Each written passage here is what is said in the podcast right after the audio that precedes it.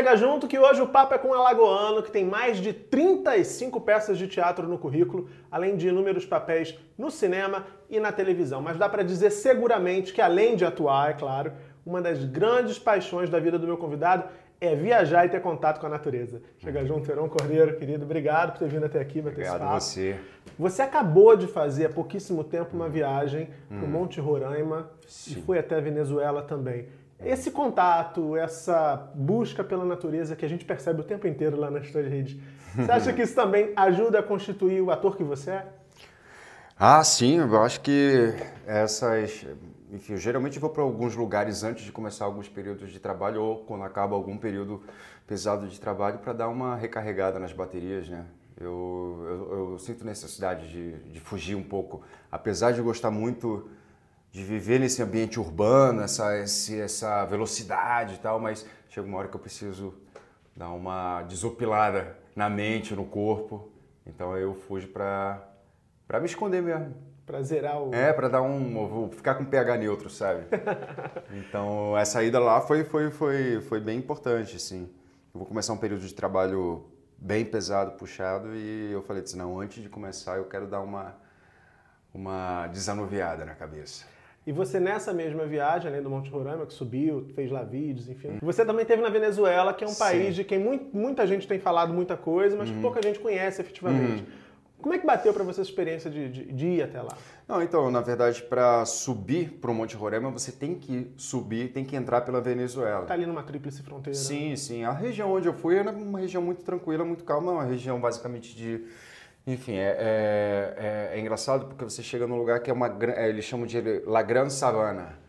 E aí você fala assim: isso aqui é desmatamento porque não, não tem a floresta amazônica naquela dimensão que a gente conhece, não. Aí eu falava: isso é desmatamento? Ele, não. Savana, savana. e aí é, são grandes descampados, já está a mais ou menos mil metros de altitude. Lembra um pouco a vegetação com o cerrado brasileiro com as árvores pequenas, meio retorcidas assim, e muitas palmeiras. Então era uma região muito tranquila. Assim, para entrar, você viu um movimento maior da- de vinda né, da Venezuela para o Brasil do que de entrada para lá.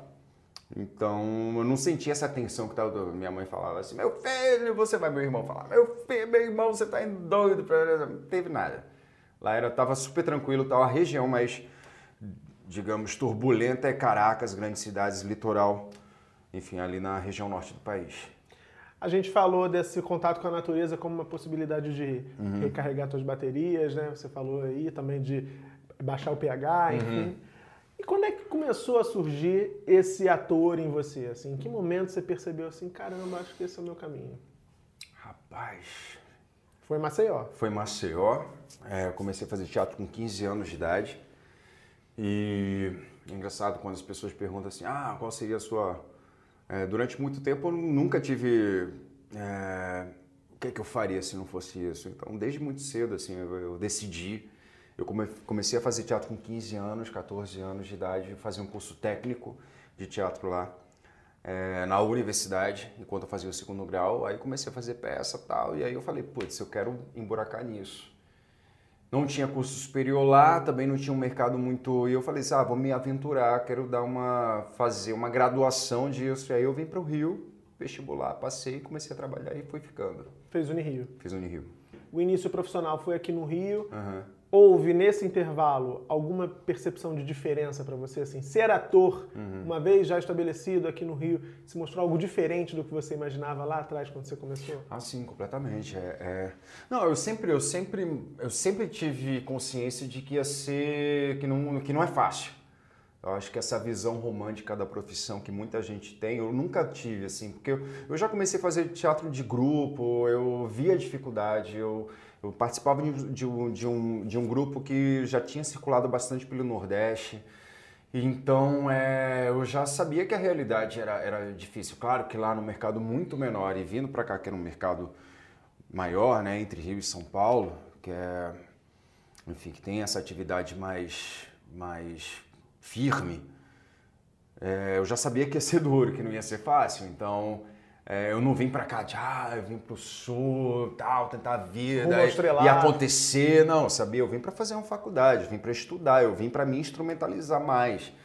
E sabia desde, desde o início, mas assim, tive, eu acho que um pouco de sorte que eu comecei a trabalhar já desde muito cedo. Já comecei a fazer teatro no primeiro ano que, que eu cheguei aqui, então fazia peça em paralelo ao, à faculdade. E nunca foi fácil. Essa história aí de que, como é que as pessoas falam assim, ah, não sei o que, eu vou estudar, fazer acontecer. Não, vai ralar pra caralho. Ih, falei, falei palavrão. Não, não sei se vai...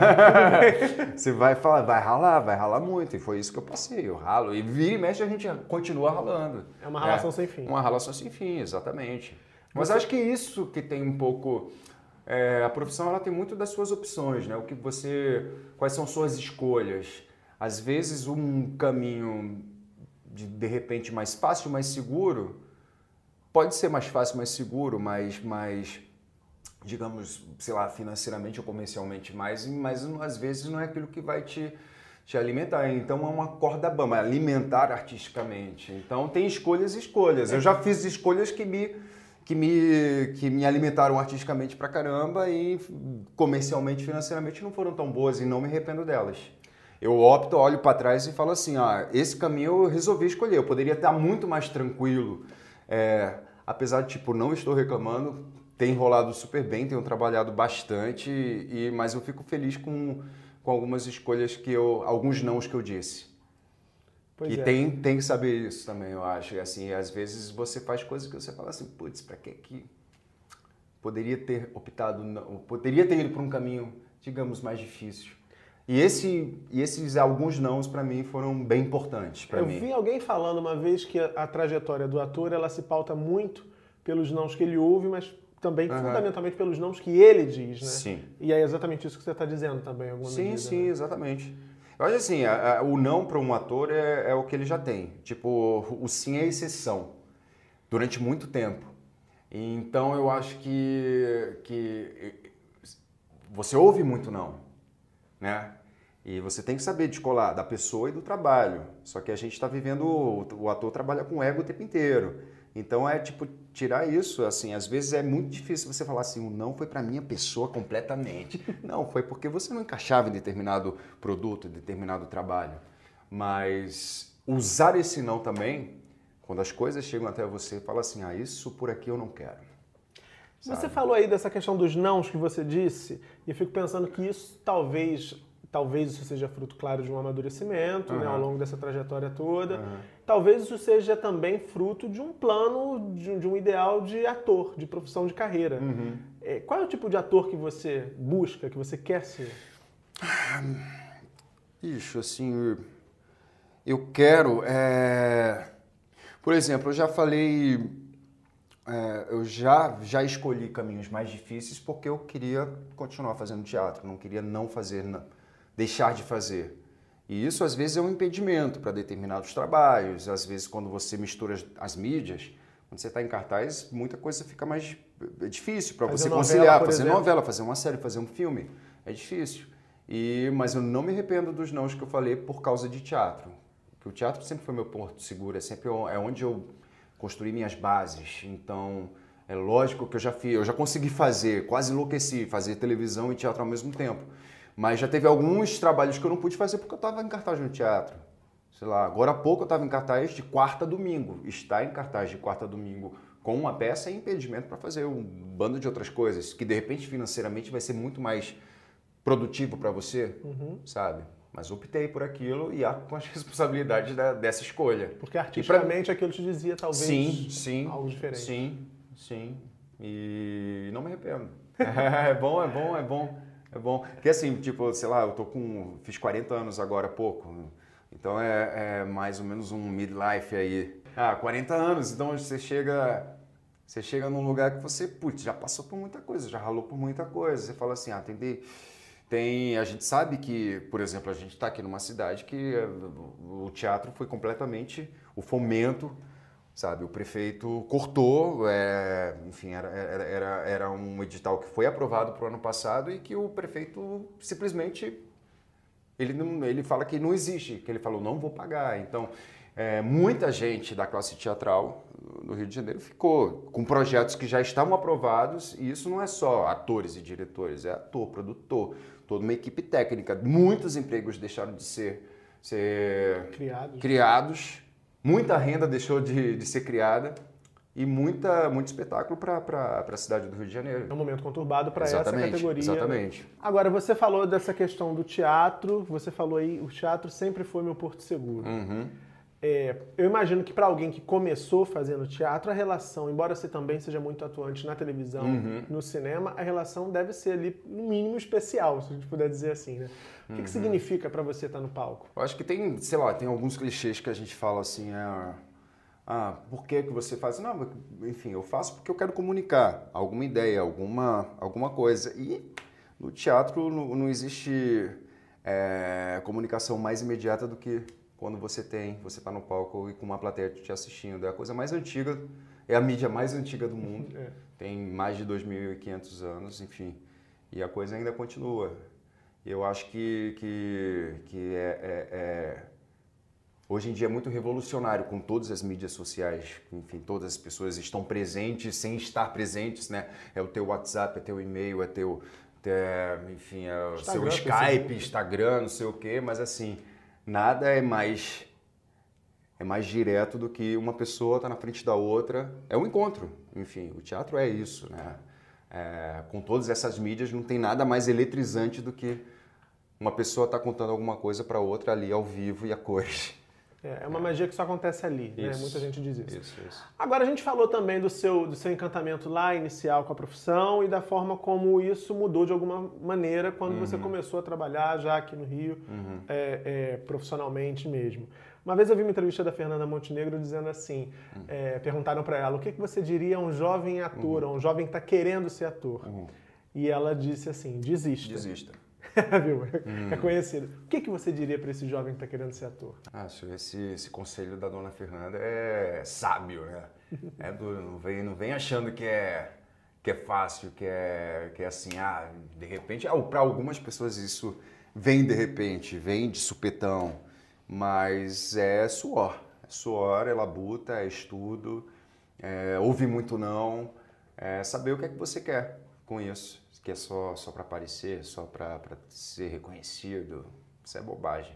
É suor, é labuta, é relação. Você fala uhum. isso também em alguma entrevista que eu li antes desse uhum. papo, que assim, é zero glamour. A vida do uhum. ator não tem glamour. É isso mesmo pro cara que tá lá na novela das nove, como vira o mestre você tá também.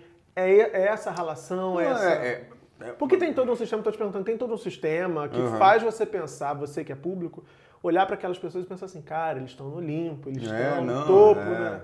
Não, assim, a, a, a, pode até ser também, também ter esse glamour nem nada, mas assim, mesmo nesse glamour de uma novela, sei lá, das nove, das onze, é muito trabalho.